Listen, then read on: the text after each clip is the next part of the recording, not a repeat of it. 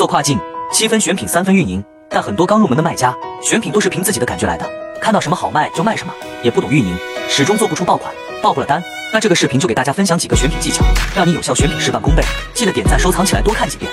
一、找到自己商品类目下订单较多的国家，分析其客单价、下单支付时间及买家下单最高的价格区间，再结合热门词汇去选货源。